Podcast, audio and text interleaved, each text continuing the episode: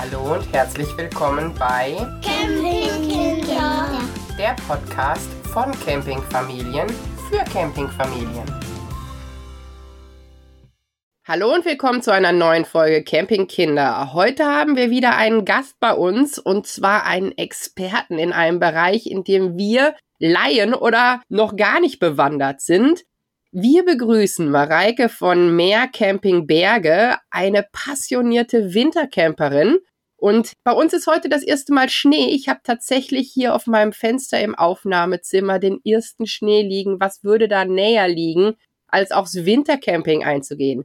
Hallo Mareike, wie schön, dass du da bist. Hallo, vielen lieben Dank für eure Einladung. Ja, Spezialist und passioniert. Ich mache das tatsächlich seit ich gefühlt drei bin, glaube ich, mit meinen Eltern. Aber die Family von uns macht es erst seit drei Jahren. Also wir haben so von bis zu bieten. Das heißt, du hast Erfahrung als Kind und als Mutter sammeln können. Ja, richtig. Als Kind mit den lustigen Geschichten so. Mein Papa musste durchs Küchenfenster aussteigen, weil wir leider eingeschneit waren. Aber wir hatten jetzt die letzten drei Jahre ein bisschen Schnee. Ich würde es mal ein bisschen nennen. So mehr als 40 Zentimeter, glaube ich, lag nicht im Tal. Die Geschichten von früher, so mit über Nacht ein Meter oder so, das haben wir jetzt aktuell noch nicht erlebt. Da kann ich nur von früher erzählen. Aber wer weiß, ihr seid ja schon in den Startlöchern und schart mit den Hufen für die nächste Saison. Wann geht's für euch dieses Jahr los? Tatsächlich geht's in der Nacht zum 25.12. geht's los. Das nächste Mal. Wir haben ja jetzt schon mal vorgepackt. So ein paar Dinge, die man immer dabei haben sollte, haben wir schon ins Wohnmobil gepackt. Für uns ist es natürlich dieses Jahr auch so ein bisschen aufregend, weil wir es das erste Mal nicht mit dem Wohnwagen fahren, sondern ja den Switch gemacht haben auf das Wohnmobil und dementsprechend ja so ein paar neue Sachen kommen auch auf uns zu. Ja, mega spannend. Jetzt habe ich schon direkt die erste Frage. Als Kind warst du dann auch schon zum Campen unterwegs oder seid ihr da in der Ferienwohnung oder so gewesen im Winterurlaub? Nee, als Kind waren wir tatsächlich auch mit dem Wohnwagen unterwegs und mich hat diese Kindheit in dem Wohnwagen und im Schnee halt so geprägt, dass ich irgendwann dann auch meinen Mann überredet habe, weil der war komplett dagegen und hat gesagt, ich kann es mir überhaupt nicht vorstellen. Wir können gerne in eine Ferienwohnung fahren, aber mit den Kindern im Wohnmobil oder im Wohnwagen bei Schnee viel zu kalt. Und irgendwann hatte ich ihn aber überredet, weil ich gesagt habe, ja gut, damals war die Technik in den Mobilen vielleicht auch noch eine etwas andere als heute und wir haben es auch überlebt. Ja, und seitdem liebt er das genauso wie wir. Ja, ich habe auch so einen Kandidaten zu Hause. Und er hat schon gesagt, wir sind dieses Jahr Silvester unterwegs und wie gesagt, es schneit jetzt. Letztes Jahr Silvester waren es irgendwie 15 Grad und Motsche. Er hat gesagt, vielleicht sind wir ja nach diesem Urlaub ab von deiner fixen Idee, Wintercamping zu gehen. Ich hoffe, dass das Gegenteil der Fall ist, dass wir dann und auch er begeistert sind und sagen, im Schnee funktioniert es auch. Also drückt fest die Daumen, dass es in Holland schneit. und, wir. Ah, ihr fahrt nach Holland. Genau, genau. Das heißt ja, ihr fahrt immer ein bisschen weiter weg. Was sind eure präferierten Urlaubsziele, wenn ihr zum Wintercamping fahrt? Also tatsächlich haben wir die letzten drei Jahre da verbracht, wo ich als Kind immer war nicht direkt in dem Ort, weil es den Campingplatz von damals nicht mehr gibt, sondern wir sind jetzt auf österreichischer Seite, aber das ist genau das Grenzgebiet Deutschland-Österreich. Sind so von uns aus 750 Kilometer. Wir versuchen allerdings auch seit zwei Jahren einen Platz so in Mittelösterreich zu kriegen, am besten direkt an der Skipiste.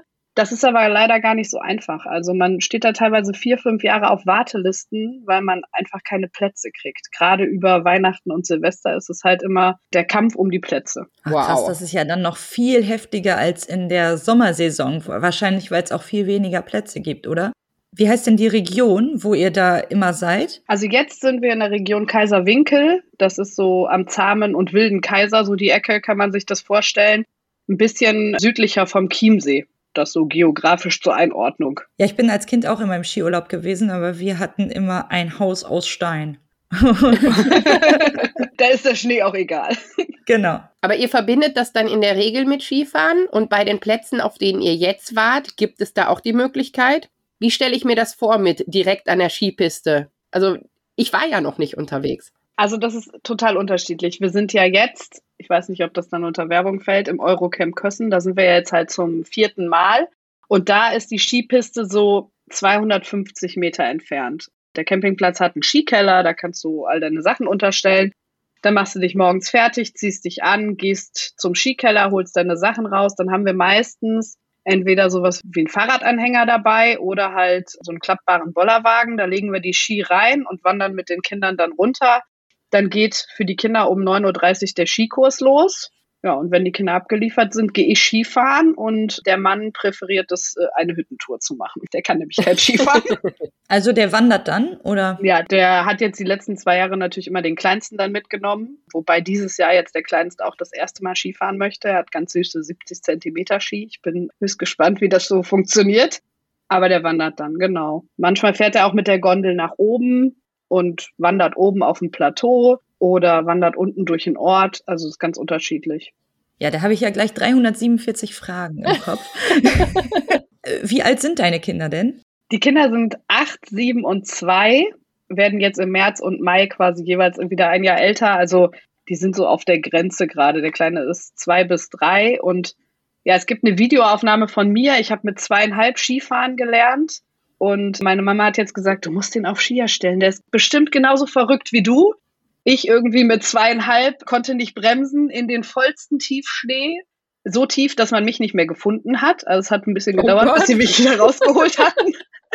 Und ich bin wohl einfach nur aufgestanden, habe meine Skibrille abgeklappt und habe gesagt, ey, könnt ihr mir mal den Schnee entfernen? Ich muss weiterfahren. Und meine Mama ist jetzt höchst gespannt, ob er genauso verrückt ist, tatsächlich. Bei den Großen ist es unterschiedlich. Aber sehr, sehr cool. Also die Große ist auch total begabt und findet das super toll. Und die Mittlere, naja, sie quält sich so ein bisschen. Findet es auch cool, aber es fällt ihr halt nicht so leicht. Und die nächste Frage in meinem Kopf ist, ihr habt eine eigene Ausrüstung dann oder leiht ihr die vor Ort? Tatsächlich haben wir alle eine eigene Ausrüstung. Man muss sich das so ein bisschen vielleicht mal ausrechnen, was sich lohnt. Die Kinder haben tatsächlich gebrauchte Skiausrüstung bekommen, weil die halt einfach so schnell wachsen, dass es maximal für zwei Saisons reicht und dann wird es entweder an die Geschwister übergeben oder die Große kriegt halt nochmal eine neue gebrauchte Ausstattung.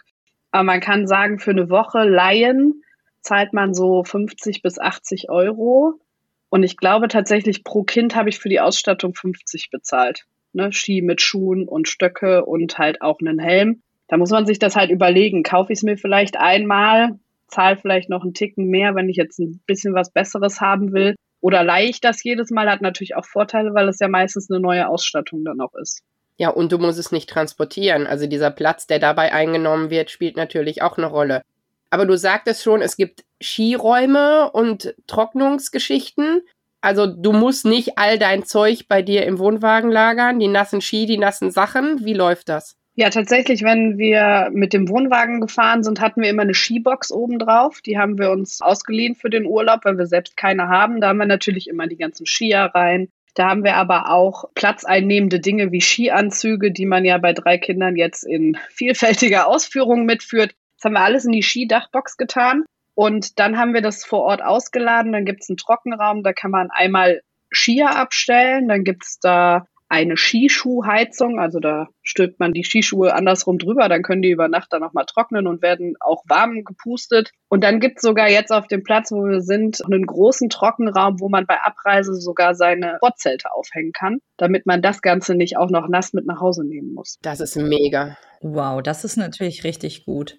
Letztes Jahr hatten wir tatsächlich unten nicht so viel Schnee, sondern hatten auch eher so eine Mischung aus Schnee, Eis, Matsch und ähm, haben dann auch am Abend vorher, wir hatten für den Wohnwagen auch so ein kleines Wintervorzelt als Schleuse nur. Es war wirklich nur 1,20 mal 1,50 oder so. Das haben wir auch am Abend vorher abgebaut und haben das da quasi aufgehangen und vorher nochmal gereinigt, dass unten die Ränder zumindest nicht komplett voller Schlamm sind. Das heißt, man braucht eine andere Ausstattung. Also so wie der Wohnwagen im Sommer genutzt wird und so wie man sich da aufstellt, funktioniert es nicht im Winter. Was sind da die Unterschiede? Tatsächlich sind wir zwei Jahre quasi so gefahren, wie wir im Sommer auch gefahren sind. Wir hatten dieses Schleusenzelt nicht und auch das hat funktioniert. Okay. Also die Plätze sind da echt super aufgestellt. Wenn zum Beispiel der Boden so ein bisschen modderig ist, dann bringen die einem Europaletten oder so Holzbohlen, die man drauflegen kann, dass man nicht jedes Mal direkt durch die Mocke laufen muss.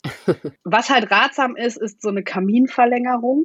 Also wir hatten am alten Wohnwagen jetzt eine Aldeheizung, da gibt's ja diesen Seitenauslass, aber wenn man jetzt die normale Truma-Heizung hat, wo der Kaminauslass auf dem Dach ist, dann sollte man den verlängern, damit, wenn es schneit, einfach nicht direkt innerhalb von vielleicht zwei Stunden oder so der Heizungsauslass zugeschneit ist. Denn ja, dann kann die Heizung nicht mehr atmen und das könnte ein bisschen gefährlich werden. Das ist wie eine höhere Rohrverlängerung, genau. die man einfach aufs Dach setzt. Ja, wir haben ja auch Zelter unser, unseren Zuhörern, die sind bei den verschiedenen Heizungsarten noch nicht so fit. Aber das heißt, man könnte mit jeder Art von Campingfahrzeug in dem Fall fahren, wenn man das auf die Gegebenheiten anpasst. Genau, also es gibt so ein paar Gimmicks, die man machen kann, die man aber meiner Meinung nach nicht machen muss, wenn man es mal testen möchte. Klar, man kann sich dann über die Jahre wahrscheinlich noch mal so ein bisschen Ausstattung dazu kaufen, aber es gibt so ein, so ein paar Dinge, also diese Heizungsrohrverlängerung, die würde ich auf jeden Fall empfehlen.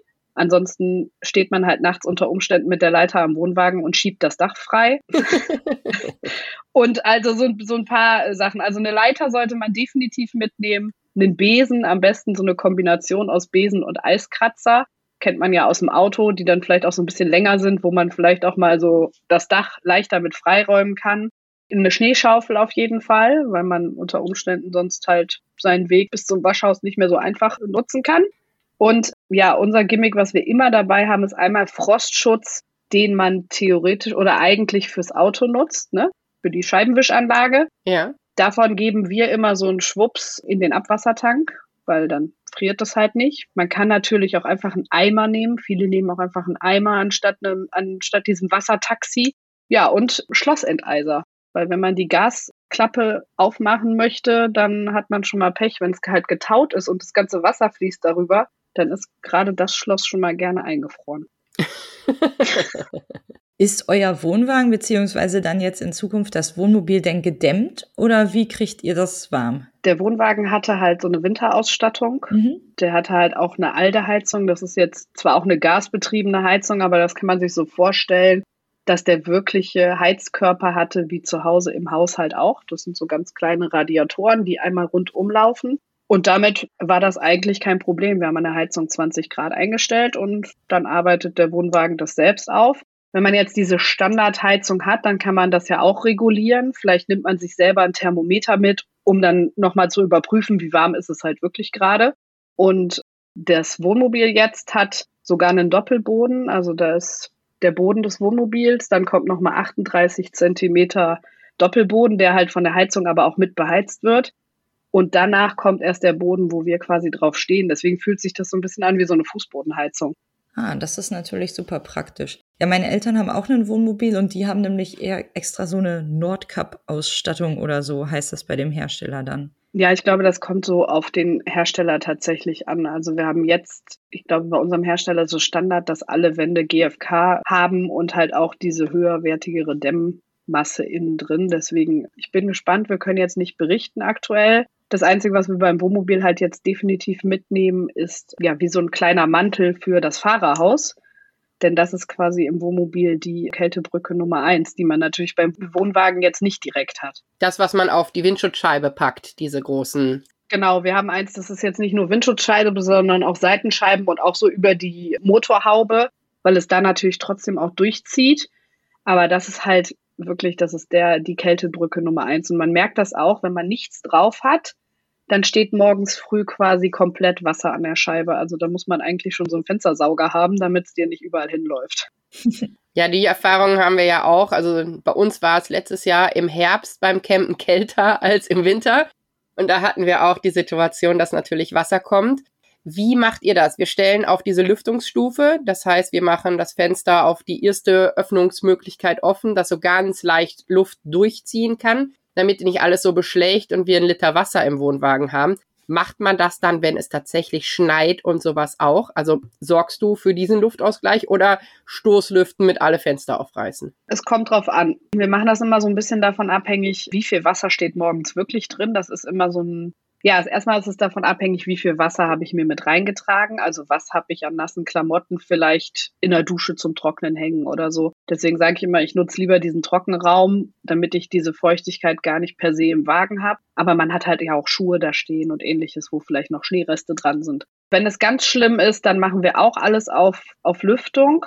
Wenn es nicht ganz so schlimm ist, dann machen wir tatsächlich meistens nur die Schlafbereiche auf Lüftung, weil da natürlich extrem viel Kondenswasser über Nacht auftritt und die anderen Fenster lassen wir zu, Man muss ja auch bedenken, dass der Wohnwagen zum Beispiel ja auch diese Zwangsbelüftung hat. Ne? Also ja. ein gewisser Luftaustausch findet ja immer statt. Ich stelle mir das halt wegen der Wärmesituation so vor. Wir haben hinten im Kinderbereich ein Fenster und das Dachfenster.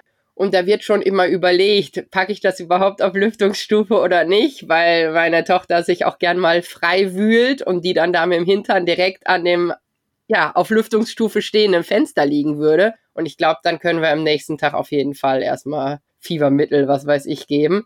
Aber das macht auf jeden Fall Sinn, für Luftaustausch zu sorgen, ne? Weil Wasser im Wohnwagen oder Wasser im Campingfahrzeug ist halt der Garant für Schimmel und das will halt niemand haben. Aber du sagst, ihr habt das mit dem Trocknungsraum. Das heißt, ihr sucht gezielt Plätze nach bestimmten Kriterien aus für euer Wintercamping. Welche Kriterien wären das? Also wenn wir so ein Wochenende nur fahren, dann ist mir das prinzipiell auch egal. Ne? Ich meine, jetzt beim Wohnmobil ist es nochmal eine andere Situation. Wir haben ja quasi diese riesige beheizte Heckgarage, wo wir theoretisch unsere Sachen auch aufhängen können und abstellen können. Beim Wohnwagen haben wir natürlich immer so ein bisschen mehr danach geguckt, was bietet der Platz für uns, ja, weil wir auch nicht so mobil waren. Ne? Ähm, man muss auch bedenken, wenn man jetzt über Weihnachten und Silvester fährt, dann haben viele Plätze mindestens sieben Tage.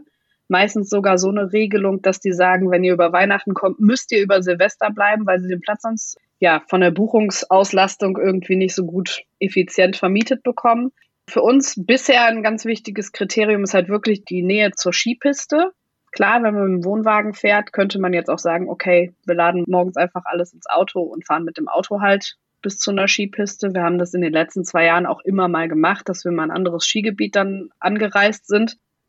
Aber jetzt ist es natürlich mit dem Wohnmobil für uns schon cool, wenn wir einfach nah am Skigebiet sind. Es gibt aber auch Skigebiete mittlerweile, wo man ja wie so einen Tagesausflug auch mit dem Wohnmobil hinmachen kann. Man darf dann auf diesen riesigen Parkplätzen auch mit dem Wohnmobil stehen. ist natürlich ganz nett, wenn man direkt sein Zuhause dabei hat und zwischendurch vielleicht sich mal ein bisschen aufwärmen kann. Dann ist für uns wichtig, ja, was machen die Kinder nach dem Skikurs? Ne? Also man muss sich so einen Tagesablauf, der ist halt ein bisschen anders, als der vielleicht im Sommer ist. Ne? Wir sind im Sommer gerne auch schon mal länger Schläfer und dann bleiben die Kinder auch lange auf und rennen schon mal bis zehn oder elf mit über den Campingplatz und haben da ihren Spaß. Das ist beim Wintercamping halt so ein bisschen anders. Die stehen um neun auf der Skipiste, kommen um, ich glaube, 15.30 Uhr ist der Skikurs vorbei und dann sind die Kinder eigentlich um. Also. Ja, nachvollziehbarerweise. Ich bin auch, wenn ich dann bis drei irgendwie Ski gefahren bin, bin ich auch um. Da kann ich ja. auch. Mit so einem leckeren Glühwein auf der Couch und dann gar nichts mehr. Ja, und ungefähr so läuft das halt auch, ne? Also die sind dann wirklich einfach fertig. Meistens ist es dann okay, wenn die sich mal eben eine Stunde ausruhen. Dann kann man jetzt beim Eurocamp Kössen, die haben noch zwei Schwimmbadbereiche. Dann gehen die Kinder meistens noch mal vielleicht eine Stunde ins Schwimmbad oder so.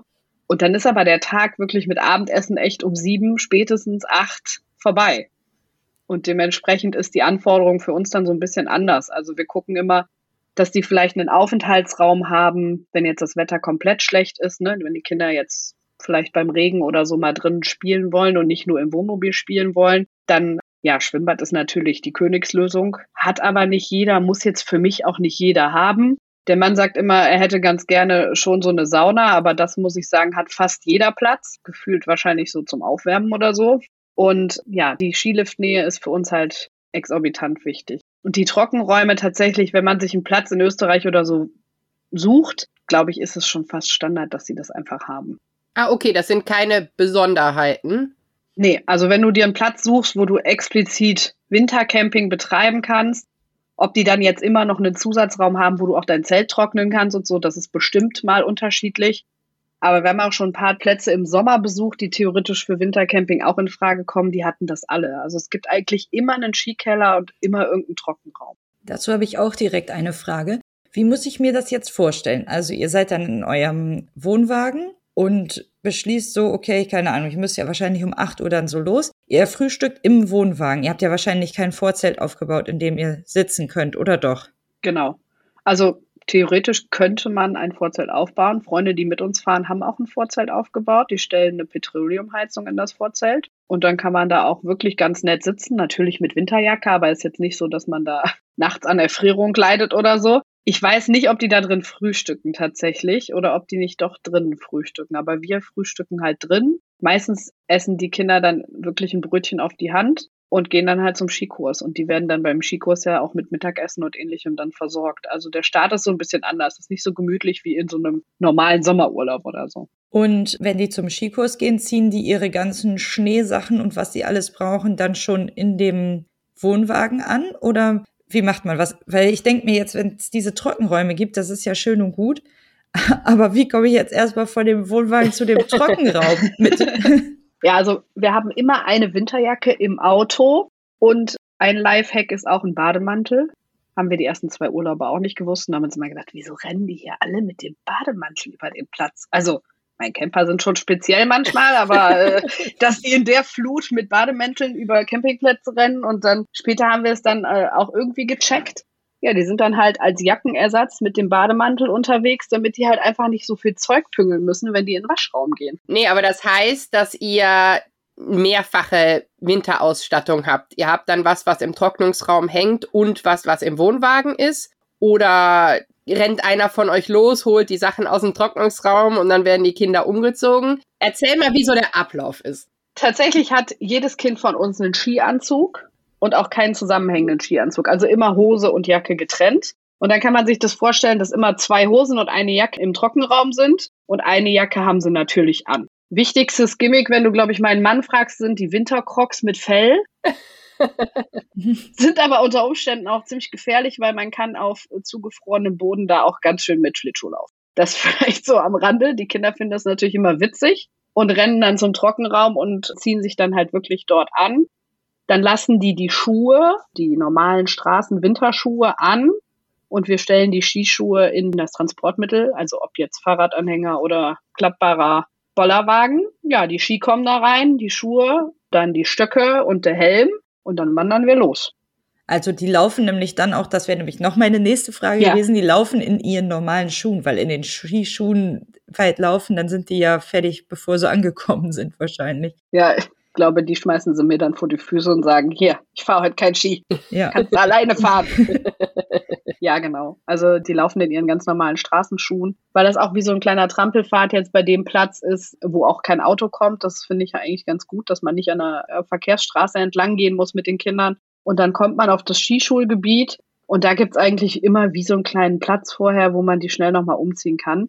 Es gibt aber auch eine Einkehrmöglichkeit. Also wenn man jetzt extrem kälteempfindliche Kinder oder so hat, dann kann man auch mit denen schnell in diese kleine Après-Ski-Hütte gehen und darf die da dann auch umziehen. Also das ist kein Problem. Aber das mit der Skischule ist auch so ein Tagesprogramm, ne? Also das ist so, kann ich mir vorstellen, die Kinder sind dann von bis betreut, kriegen da Essen, haben da ihren Unterricht und man achtet dann auch so ein bisschen drauf, dass man die zwischenzeitlich immer wieder ein bisschen warm macht also das, das ist eine Komplettveranstaltung. Ja, du kannst es, glaube ich, modular buchen.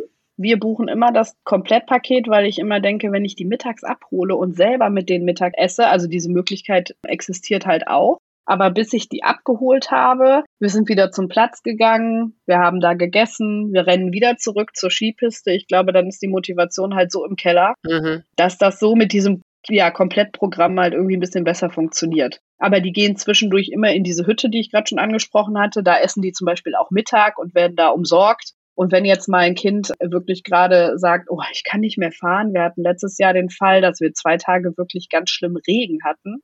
So, und Regen bei knapp null Grad und die sind dann in ihren durchgenässten ähm, Skianzügen unterwegs. Dann hat die Skischule immer noch wie so ein ich würde es mal nennen, Baucontainer mal drei oder so, also schon ein bisschen größer. Aber dass sie da wie so einen Aufenthaltsraum haben, der auch beheizt ist. Ah, super. Ja, das wäre sonst noch so ein bisschen meine Überlegung, weil man ja doch nicht direkt da dran ist und denen nicht die ganze Zeit zuguckt, sondern in der Regel selber fahren möchte, wie das dann geregelt wird, damit man weiß, dass die Kinder gut aufgehoben sind. Habt ihr denn sonst ein Thema mit durchfrorenen Kindern? Werden die im Wohnwagen wieder richtig warm? Geht ihr dann mit denen in eine Sauna? Wie wird dagegen ja, vorgegangen? Also tatsächlich, das wollte ich eben noch sagen zu deinem Thema mit Kindern, die sich vielleicht nachts freistrampeln. Vielleicht so als Tipp, wenn die Kinder im Schlafsack schlafen, machen das viele, dass sie im Wintercamping einen Schlafsack auch im Wohnmobil nutzen oder im Wohnwagen, weil die Kinder sich damit ja nicht mehr so wirklich freistrampeln können und liegen da in ihrem Kokon und die, die Wärmeverteilung ist natürlich auch ein bisschen anders, als wenn ich jetzt einfach eine Decke nehme wo dann vielleicht mal ein Bein rausrutscht oder so. Faktisch haben aber unsere Kinder jetzt noch nie irgendwie nachts gesagt, boah, mir ist so kalt. Wir haben das halt mit dem Thermometer immer so eingestellt, dass wir dann nachts dann schon so unsere 18, 19 Grad haben. Also das ist für die Kinder bisher ganz fein. Nö, das ist gut. Also du brauchst die gar nicht zwischenzeitlich auf eine besondere Art und Weise warm machen, weil es grundsätzlich bei euch eine Temperatur hat, bei der sich ganz gut aushalten lässt. Genau, also im Fahrzeug geht es gut. Klar, beim Skikurs ist es dann natürlich schon mal kalt. Letztes Jahr haben wir sie dann in so Regencapes eingepackt, damit ja der Schneeregen nicht so direkt in die Klamotten zieht und die natürlich dann komplett durchnässt sind, weil wir die am ersten Tag dann wirklich mittags umgezogen haben. Ne? Dann sind wir nochmal zum Platz zurück, haben frische Sachen geholt und haben die dann nochmal vor Ort umgezogen, weil die einfach schon so durchnässt waren. Ja, das ist auch ein grausiges Wetter, wenn bei Schnee dann die ganze Regensituation kommt. Das finde ich auch ganz fies. Wie sieht das denn sonst aus? Du hattest gesagt, ihr nutzt eine Schleuse, ein Wintervorzelt und ihr habt auch schon keine genutzt. Warum nutzt ihr jetzt eine und was bringt das einem? Beim Wohnmobil jetzt nutzen wir tatsächlich keine, weil wir noch keine Markise dran haben. Also beim Wohnmobil ist die Situation ja ein bisschen anders, dass man nur was dran machen kann, wenn man auch eine Markise mit Kederschiene dran hat und die haben wir halt aktuell noch nicht. Deswegen fahren wir jetzt ohne. Beim Wohnwagen haben wir das tatsächlich genutzt, weil wir dann auch über Nacht zum Beispiel den Kinderwagen vom Kleinsten oder auch den Schlitten nicht jedes Mal wieder ins Auto gepackt haben, weil natürlich das Auto dann auch jedes Mal massiv nass wird, wenn man die Dinge alle immer wieder ein- und ausräumt, weil es da drin ja nun mal schmilzt, sondern haben dann diese Sachen halt in die Schleuse gestellt. Dafür hatten wir die Schleuse eigentlich. Ein Aufbewahrungsraum, so mehr oder weniger. Genau, also für Dinge, die vielleicht jetzt nicht nachts vorm Fahrzeug stehen sollten, aber die ich aufgrund des Tauwassers jetzt auch vielleicht nicht jedes Mal irgendwie ins Wohnmobil oder in den Wohnwagen und ins Auto hin und her räumen möchte.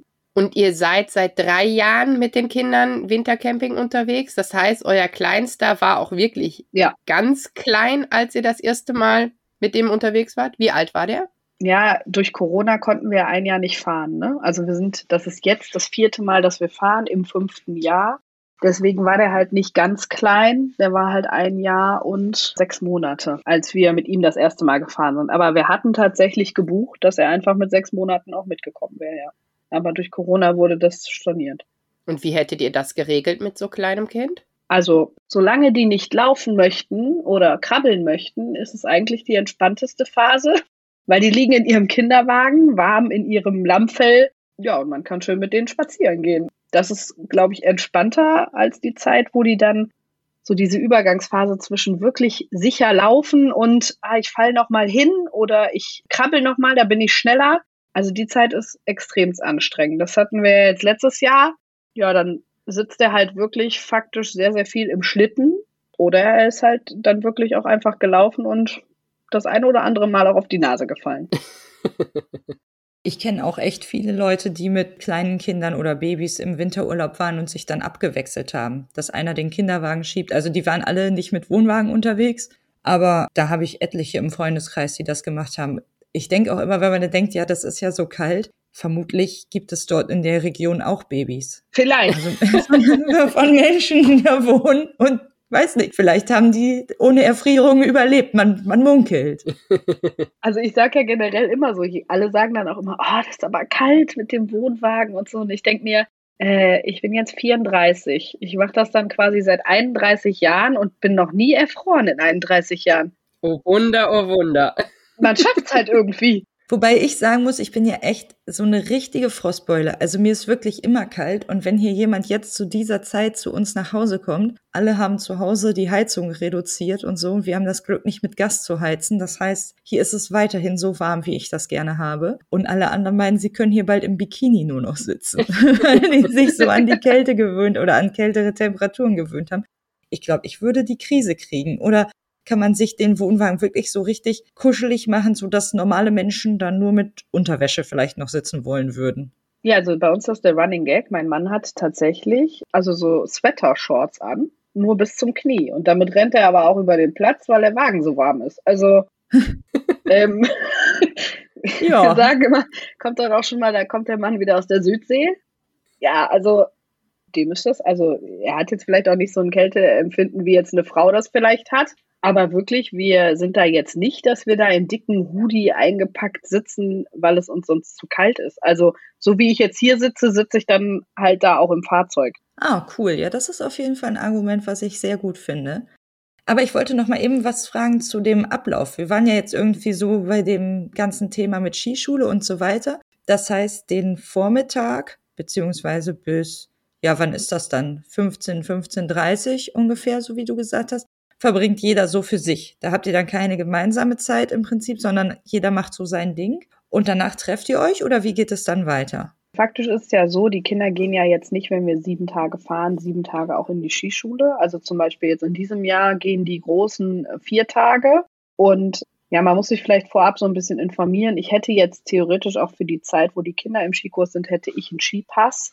Aber machen wir uns nichts vor. Ich stelle mich jetzt nicht vier Tage nonstop auf die Bretter der Welt und mein Mann sitzt unten mit dem Kleinsten und ja, ich wünsche dir viel Spaß und einen schönen Tag. Wir sehen uns heute Abend wieder. Du kannst ja schon mal kochen. Nee, tatsächlich, ja, die vier Tage sind die Großen halt dann unterwegs, aber wir gehen dann auch schon mal einfach, wenn wir eine Spazierrunde gehen, dann wissen wir, wir gehen an der Skischule vorbei. Wir gucken, ob die halt unten im Tal sind. Also man muss das so vorstellen, unten im Tal, meistens an der Talstation von diesen Skigebieten, sind dann diese Skikindergärten, so heißt das tatsächlich. Also bis die sechs Jahre sind, gehen die in diesen Skikindergarten und das ist auch ganz süß gemacht. Dann fahren die da zwischendurch mit der Planierraupe rum und haben da hinten dann wie so ein Schlitten dran oder die fahren Karussell in so Reifen. Also das ist jetzt auch nicht nur Skifahren, sondern das ist, glaube ich, auch ganz, ganz viel Kinder bei Laune halten und halt auch einfach begeistern und ja irgendwie so bei der Stange halten und die so ein bisschen dafür zum Brennen kriegen, dass sie das Skifahren halt einfach an sich toll finden, weil es drumherum auch noch ganz viel gibt. Und wenn wir dann spazieren gegangen sind und sehen vielleicht jetzt, die gehen zum Mittagessen, dann gehen wir zurück zum Platz. Man kann natürlich dann an den Plätzen teilweise auch so ein bisschen Wellness machen, dass man sagt, okay, man geht vielleicht dann mittags mal ins Schwimmbad und nicht abends, wenn natürlich der ganze Platz dann irgendwie gefühlt ins Schwimmbad geht. Ja, dann holen wir die Kinder ab und dann gucken wir halt, was wir dann nochmal zusammen machen. Und an Tagen, wo wir jetzt sagen, die Kinder haben keinen Skikurs mehr, da haben wir uns dann meistens überlegt, dass wir irgendwie zu fünft auf den Berg fahren. Dann gehen wir vielleicht oben spazieren, nehmen auch genug äh, Ausrüstung mit, dass die Kinder auch oben nicht den ganzen Tag Skifahren mit mir dann zusammen, sondern wir machen dann meistens irgendwie so eine Schlittenrunde. Ganz viele Skigebiete haben dann auch so Wanderrouten für Kinder, wo dann zwischendurch immer mal so ein Kilometer Abfahrt auch drin ist, wo man mit dem Schlitten runterfahren kann man kann schon vielfältige Dinge machen. Das heißt, auch ohne den Skiaspekt für die Nicht-Skifahrer ist Wintercamping eine Option, weil sich drumherum genug bietet, auch das zu machen. Genau, als die Kinder zum Beispiel kleiner waren, ähm, bin ich auch kein Ski gefahren. Da sind die Kinder auch noch kein Ski gefahren. Das ist jetzt für die Kinder die zweite Saison. Und vorher haben wir halt auch ohne Skifahren einfach Wintercamping gemacht, weil das halt im Umkreis ja meistens ganz, ganz viele verschiedene Sachen zu entdecken gibt. Also da gibt's Winterparks, Dino-Parks, die dann eingeschneit sind, die man sich mit den Kindern auf dem Berg angucken kann. Es gibt ähm, Nachtrodelangebote oder eine Schlittenfahrt jetzt durch den Schnee und da gibt's ganz, ganz viele Dinge. Also man kriegt auch vom Platz, wenn man ankommt, wie so ein kleines Heft, wo man vielleicht mal nachgucken kann, was man so mit den Kindern vielleicht machen möchte vielleicht auch mal einen Wildpark im Schnee besuchen, fanden die Kinder auch total spannend. Die Tiere einfach mal im Schnee auch zu beobachten. Und das ist ja ganz anders als zu Hause. Wir haben jetzt hier am Niederrhein nicht so häufig so viel Schnee. Ja, die Erfahrung habe ich auch gemacht. Man findet auf jeden Fall ähm, genug zu tun. Und der Charme des Wintercampings für mich kommt immer so in den Dämmerungsstunden abends. Ich kenne das noch aus der Kindheit, wenn man so über Weihnachten fährt, dann hat auch fast jeder Teilnehmer des Wintercampings wie so einen Tannenbaum aufgebaut. Also manchmal wirklich einen echten Tannenbaum, manchmal so einen künstlichen. Und als Kugeln hängen dann da dran Duplos, Gummibärchenverpackung oder so. Und immer wenn die Kinder vorbeikommen abends, dürfen sie sich da was mitnehmen, so als kleines Gimmick. Und dann werden da Schneebars gebaut und dann wird das verziert mit Lichtern und dann geht man mal so ein bisschen über den Platz, ist danach gut mit Glühwein befüllt und kann halt auch sehr gut schlafen. Aber das hat so ein bisschen Charme. Man kommt da so in den Austausch und ist halt komplett anders zum Sommer. Also es ist mehr, man kann auch einfach nicht Skiurlaub machen, sondern Schneeurlaub quasi, wenn ich das jetzt so richtig verstanden habe. Genau. Wenn meine das mit den Süßigkeiten hören, dann sind wir dabei. Ja, wie ist das denn mit dem Zelten? Ich habe jetzt auch gesehen, dass es Zelte gibt, die die tatsächlich in den Schnee stellen. Hast du da Erfahrung, Inka? Also ich weiß, du warst noch nicht unterwegs, aber andere vielleicht? Ich versuche gerade meine Familie zu überreden, dass wir so einen Tipi bekommen, dass man dann mit einem Ofen beheizen kann und Freunde von mir haben das auch. die waren bis jetzt einmal damit los, denn es gibt ein ganz großes Problem. Es gibt zwar diese Zelte und die du dann halt mit dem Ofen beheizen kannst, das ist echt mega schön, aber du musst erstmal einen Platz finden, wo du das machen darfst. Darum wäre jetzt direkt meine Frage an Mareike, hast du da mal Leute mit einem Zelt gesehen bei dir? Nee, tatsächlich nicht. Und die sind auch sehr stringent mit offenem Feuer tatsächlich. Also zum Beispiel auch Silvester darf auf dem ganzen Platz nicht geballert werden, sondern nur außerhalb des Platzes wird dann so eine kleine Area freigegeben, wo man ähm, Raketen starten lassen kann. Ich glaube tatsächlich dadurch, dass du, du kannst als Zusatz buchen, dass du nicht die Gasflasche nutzt, die du im Wagen hast, sondern du kriegst einen direkten Gasanschluss. Und ich vermute, dadurch, dass natürlich dann auch Gasleitungen über dem Platz liegen, dass die einfach da auf Nummer sicher gehen wollen, ehrlicherweise. Ja, das kann ich mir absolut vorstellen. Und ich meine, das ist alles Leichtbauweise. Das brennt auch sicherlich schnell.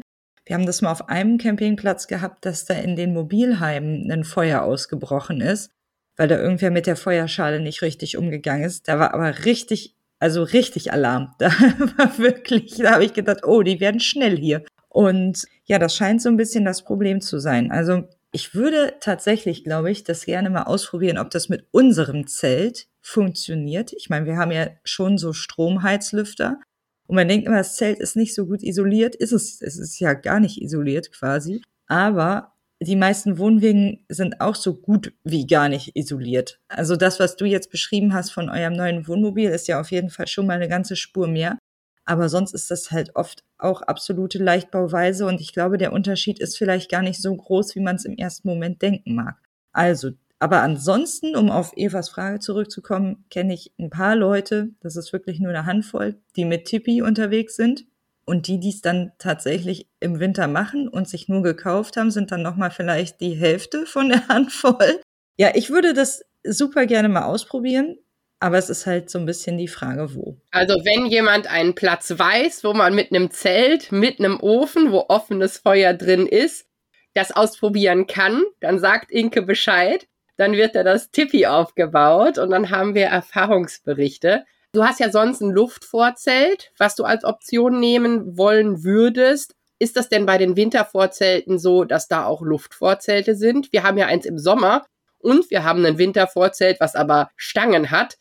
Gibt es irgendjemanden, der da steht, der ein Luftvorzelt hat? Äh, tatsächlich ganz, ganz viele. Ja, okay. Also wir hatten beim Wohnwagen auch so ein Four-Season-Ausstattungszelt. Also das war so ein dickeres Material.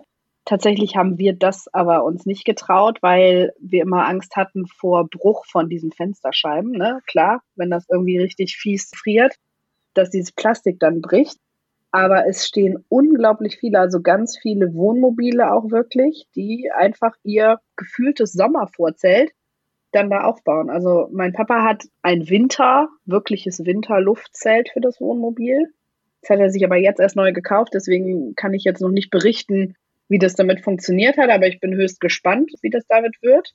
Das ist dann halt auch wirklich aus einem PVC-Material und nicht aus so einer Art Stoff. Ne? Die normalen Vorzelte sind ja so ein bisschen gefühlt auch aus Stoff. Wir hatten tatsächlich so ein Stangenschleusenzelt. Also nichts Besonderes, auch einfach Eigenmarke vom Camping-Discounter, würde ich jetzt mal sagen. Aber als Zeltfreak würde ich sagen, also gegen Luft an sich spricht eigentlich nichts. Ja, für mich ist die Schneelast das Thema. Die Schneelast, also mhm. ja, jetzt bin halt absoluter Luftzelt-Fan, ne? Ich finde das mega und das ist auch der einzige Grund, warum ich mir nicht schon einen Tippi bestellt habe, beziehungsweise meinen Mann auch nicht überreden konnte, weil da halt Stangen drin sind. Aber grundsätzlich, das Luftzelt, was es im schlimmsten Fall macht, ist halt flupp und geht in die Knie. Aber beim Stangenvorzelt bricht dir halt im Zweifel die Stange. Definitiv, klar. Wir haben ja auch ein Luftvorzelt, aber wenn so viel Schnee ist, ist halt irgendwann kein Aufstehen mehr. Das sehe ich so ein bisschen. Aber das sind alles, ja, das kannst du ja dann runterfluppen. Ja, und es gibt für diese Luftzelte dann auch so Innenstangen, die quasi gekontert werden. Ah, okay. Und faktisch muss man sich eh davon frei machen, wenn man so ein Wintervorzelt nimmt. Ja, dann steht da ganz oft Dachlast XYZ Kilo oder so. Aber auch wenn ich jetzt so ein wirkliches Wintervorzelt habe und da schneit's mal 40, 50, 60 Zentimeter eine Nacht drauf, dann würde ich nachts trotzdem aufstehen und das abräumen. Weil also alleine dieses Abräumen nachher wird ja schon unglaublich kompliziert. Genauso wie das Wohnmobil oder der Wohnwagen. Also wenn da nachher 40 Zentimeter oder so auf dem Dach liegt, würde ich das, glaube ich, auch nicht dauerhaft da drauf liegen lassen, weil auf die Fläche gerechnet ähm, ist das, sind das ja ein paar Kilo, ne? Genau, das wollte ich gerade fragen. Das ist ja sicherlich auch nicht ganz ohne. Wie viel Dachlast kann so ein Wohnwagen, Wohnmobil tragen? Ja, also ich kann es dir nicht beantworten, keine Ahnung. Also ich kenne nur mal irgendwie so Querschnitte, wo gezeigt ist, wie das Ding gebaut ist. Und jetzt bin ich keine Statikerin. Aber ich würde vermuten, einen Elefanten kannst du nicht da oben noch draufstellen. Dann wird's schwierig. Nee, also ich äh, kriege ja schon immer Herzklopfen, wenn die Leute selber auf ihren Ja. Dächern da rumrennen, um das zu reinigen. Und ich denke mir jedes Mal, oh Gott, oh Gott, oh Gott. Und dann noch so schön in die Nähe von irgendwelchen Dachluken Ja. treten oder so. Da kriege ich schon einen Herzinfarkt. Also, wie gesagt, wir gehen höchstens mit unserer Teleskopleiter von der Seite dran. Und deswegen halt einen großen Besen, am besten der auch vorne eine große Front hat, wo du es wirklich mit runterschieben kannst. Wie oft macht ihr das? Also natürlich je nach Schneefall, aber sagen wir, es schneit mehr oder weniger die Nacht durch oder komplett durch. In was für einem Rhythmus würdest du sagen? Ab wie viel Zentimeter gehst du da dran? Oder jeden Tag oder zweimal am Tag? Ja, also teilweise zweimal am Tag würde ich persönlich dran gehen. Okay. Ähm, so alles, was über 15 Zentimeter ist, würde ich tatsächlich erstmal rigoros abräumen. Aber man sieht das auch, ne? Also man muss sich da auch so ein bisschen frei machen. Wir sind da auch recht entspannt. Wenn man um sich rum die ganzen Leute auf einmal an ihren Wohnwagendächern stehen sieht, die das abräumen, dann würde ich vielleicht auch anfangen. also, man- sieht das immer so ein bisschen. Genauso wie ganz typisch ist noch für Wohnwagencamper, man spottet immer ja so ein bisschen drüber, man sieht diese Erstcamper. Ja, man sieht auch die erste, die Leute, die zum ersten Mal Wintercamping machen. Weil das sind nämlich die, deren Gaskasten dann irgendwann nicht nur vom Schloss zugefroren ist, sondern auch im Klappmechanismus. Da kommen die halt gar nicht mehr dran. Dann reißen die und reißen und es passiert halt nichts mehr. Oder das nächste ist, die haben keine Deichselabdeckung dabei, wollen dann abreisen und dann ist der ganze Stecker vom Strom eingefroren. Oh. Da kriegst du halt keinen Strom mehr dran. Ne? Da kannst du erstmal einen Ah. Föhn holen oder so und gucken, wie du das Wasser halt da rauskriegst. Also es gibt schon so ein paar Sachen, die können ganz lustig werden. Das heißt, es wäre auf jeden Fall sinnvoll, da eine Decke oder was drüber zu machen dann? Oder wie? Ja, genau, diese PVC, ne? Also beim Wohnwagen hat man ja meistens wie so eine Deichselabdeckung. Und für die Gaskästen gibt es, man kann man bei sich beim Wohnwagen gucken, eigentlich, ich würde jetzt mal sagen, 90 Prozent, wenn ich jetzt mich hier mal aus dem Fenster lehne, haben die eine Kederleiste genau über dem Gaskasten. Also entweder über dem Gaskasten oder oben an der Front, also an der Wand, dass man da wie so eine PVC-Plane einziehen kann, damit es dann halt nicht zufrieren kann. Das heißt, was muss ich machen, damit man nicht erkennen würde, dass ich das erste Mal Wintercamping betreibe? Wie falle ich nicht auf? Also wenn du zum Beispiel, ganz beliebt ist immer, äh, wenn du eine elektrische Antenne auf dem Dach hättest bei deinem Fahrzeug, haben ja doch sehr viele, wir jetzt nicht, aber haben sehr viele, die benutzen die dann auch, obwohl es einen festen Sattanschluss am Campingplatz gibt und wundern sich dann, scheiße, jetzt ist das Ding eingefroren, jetzt kriege ich das Ding ja nicht mehr rein. Das ist irgendwie blöd gelaufen, ne? Dann stehen die mit dem Föhn oben am Dach und versuchen irgendwie dieses Ding zum Auftauen zu kriegen, damit sie es halt, wenn sie abfahren, wieder einklappen können. Das ist halt ein so ein Punkt, ja, dann die zugefrorenen, also generell alles, was theoretisch zufrieren kann.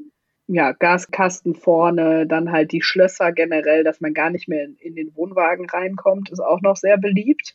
Und im Wintercamping kannst du nicht so viel reißen mit so einem Vorzeltteppich, Eva. Also kannst du auslegen, kannst du machen, trittst du drauf und legst dich vollends quer, weil es rutscht halt wie Sau.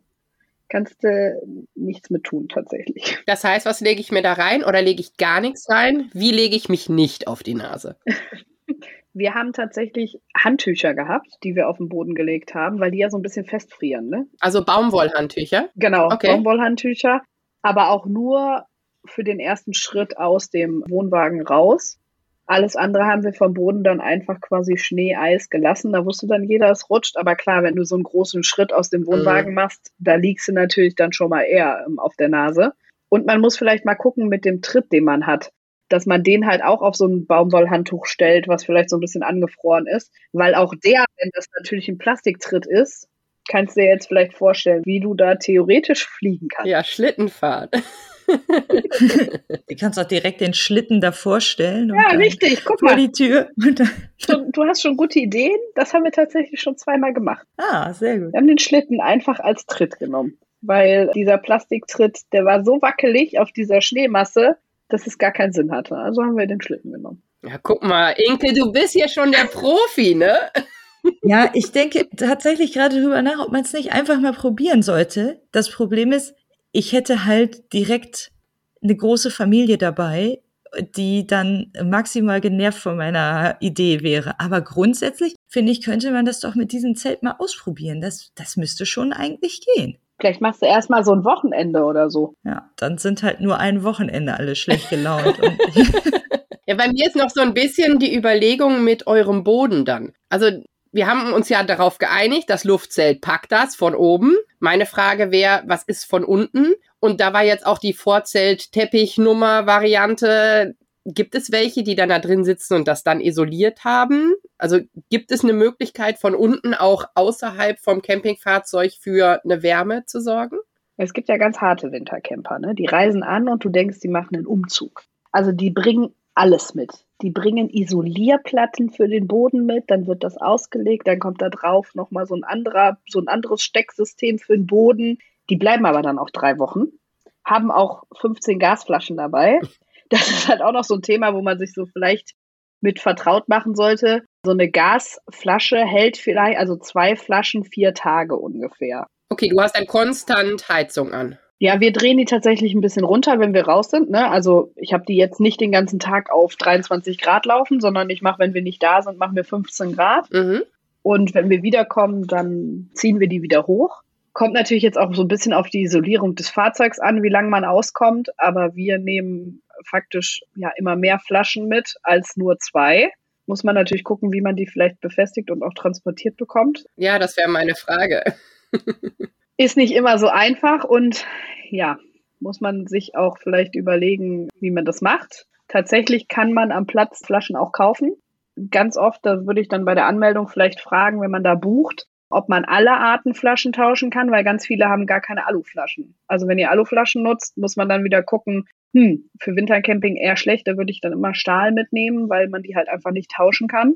Oder man geht halt auf diesen Gasfestanschluss. Das haben wir aber jetzt persönlich noch nicht getestet. Warum? Ich weiß nicht. Also bei uns kam es halt immer aus. Ne? Wir sind eine Woche gefahren, hatten drei Gasflaschen, haben dann meistens immer eine auf dem Platz direkt gekauft im Austausch.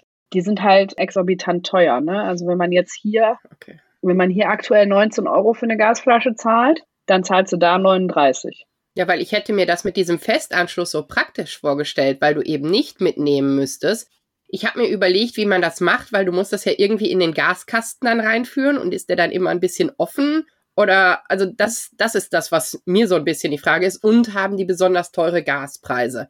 Weil wir haben das Thema Aluflaschen mhm. und wir müssen auch sonst immer gucken, dass wir jemanden finden, der Flaschen auffüllt und nicht der Flaschen tauscht.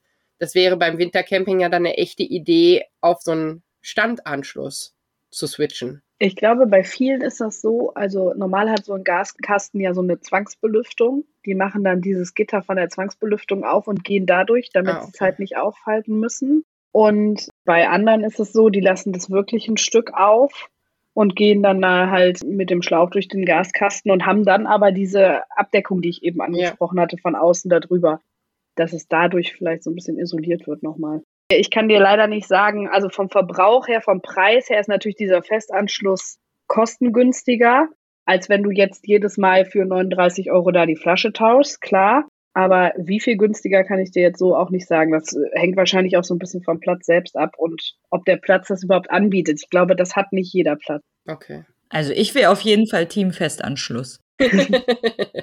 Was machst du in der Nacht leer ist, deine Flasche? Musst du ja nachts raus, oder? Ja, wir haben im Wohnwagen als auch im Wohnmobil, also im Wohnmobil haben wir jetzt eine Duo-Control, da springt das ja nachts automatisch um. Das musst du dem Zelter einmal erklären, was sie macht. Ach ja, also es gibt tatsächlich, wenn du mit dem Wohnwagen oder Wohnmobil unterwegs bist, brauchst du erstmal einen Gasanschluss, der erstmal einen Crash-Sensor hat, sofern du das während der Fahrt betreiben willst.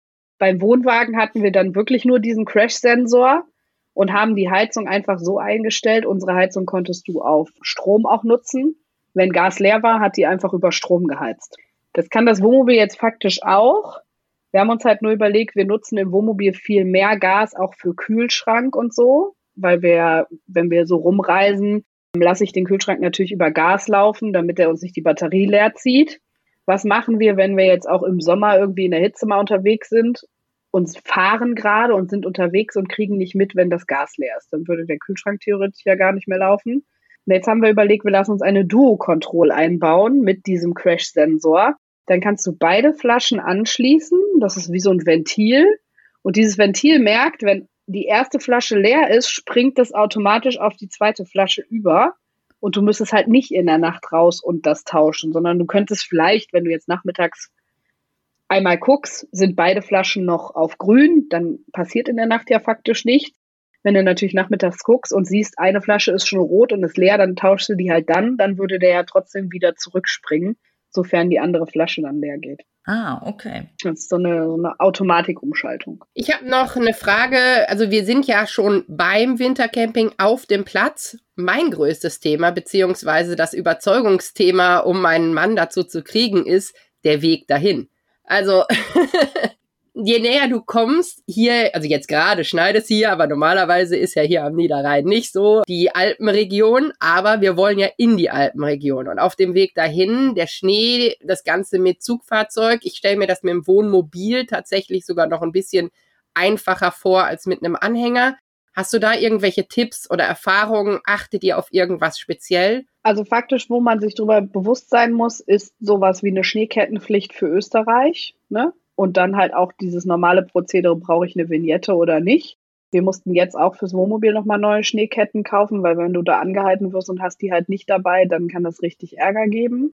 Und von der Erfahrung her vom Fahren, so was die Straßenverhältnisse angeht, tatsächlich umso südlicher man kommt, umso mehr haben die das gefühlt im Griff. Ja, das ist auch meine Erfahrung. Also wo jetzt hier bei drei Flocken alle komplett ausrasten und keiner kann mehr Auto fahren und die kriegen die Straßen nicht geräumt, das passiert da halt nicht. Also wir haben es noch nie erlebt, dass man da eine normale Verkehrsstraße nicht mehr hätte befahren können. Okay. Ich kann mich erinnern, ich war einmal mit meinem Opa damals im Skiurlaub, der war dabei mit dem Wohnmobil.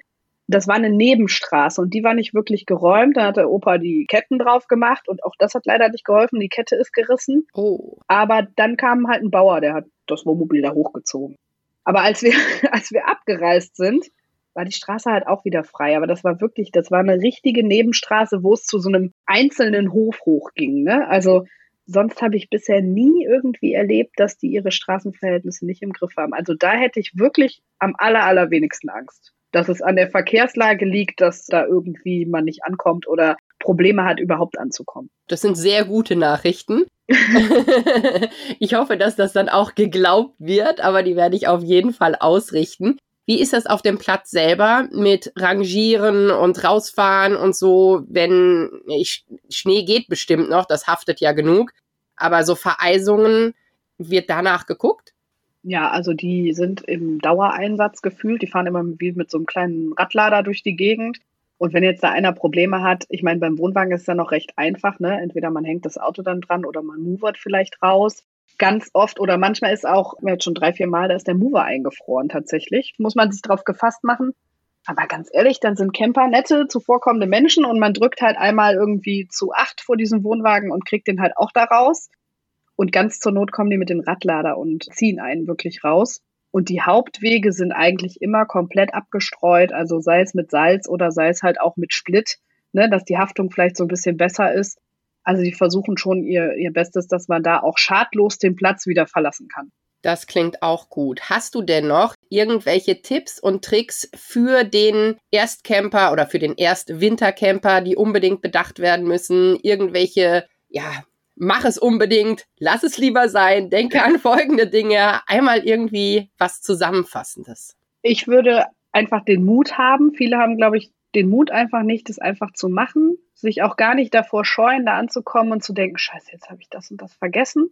Was ich nie machen würde, wäre jetzt ein äh, mit Isolierung irgendwie arbeiten unter Matratzen. Das finde ich irgendwie so ein bisschen fraglich, Schimmelbildung und Kondenswassermäßig, sondern ich würde schon darauf vertrauen, dass die Heizung im Wohnwagen das einfach kann. Okay. Klar, ich habe vielleicht einen höheren Gasverbrauch, aber ist halt normal in den Jahreszeiten.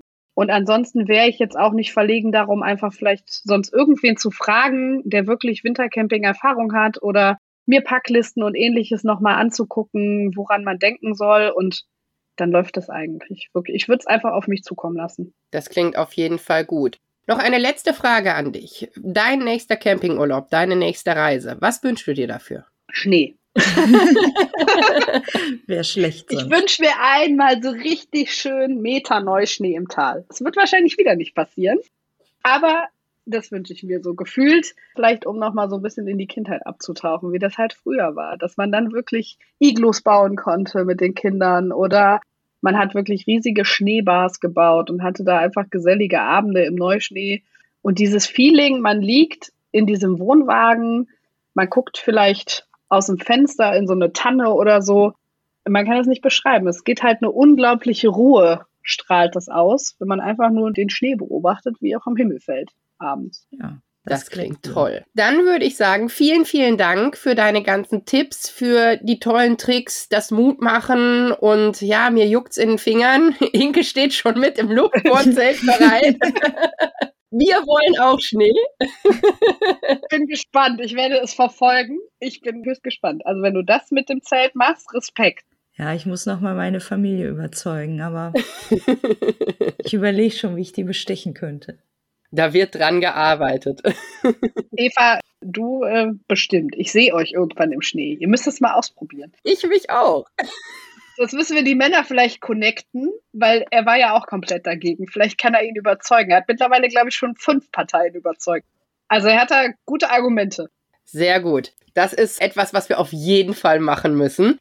Ich würde sagen, es war sehr schön, dass du da warst. Vielen Dank, dass du die Zeit gefunden hast. Die tollen Tipps und Tricks werden einigen Zuhörern auf jeden Fall weiterhelfen. Ich wünsche euch ganz viel Spaß im Winterurlaub. Für euch Schnee, für uns hoffentlich auch Schnee.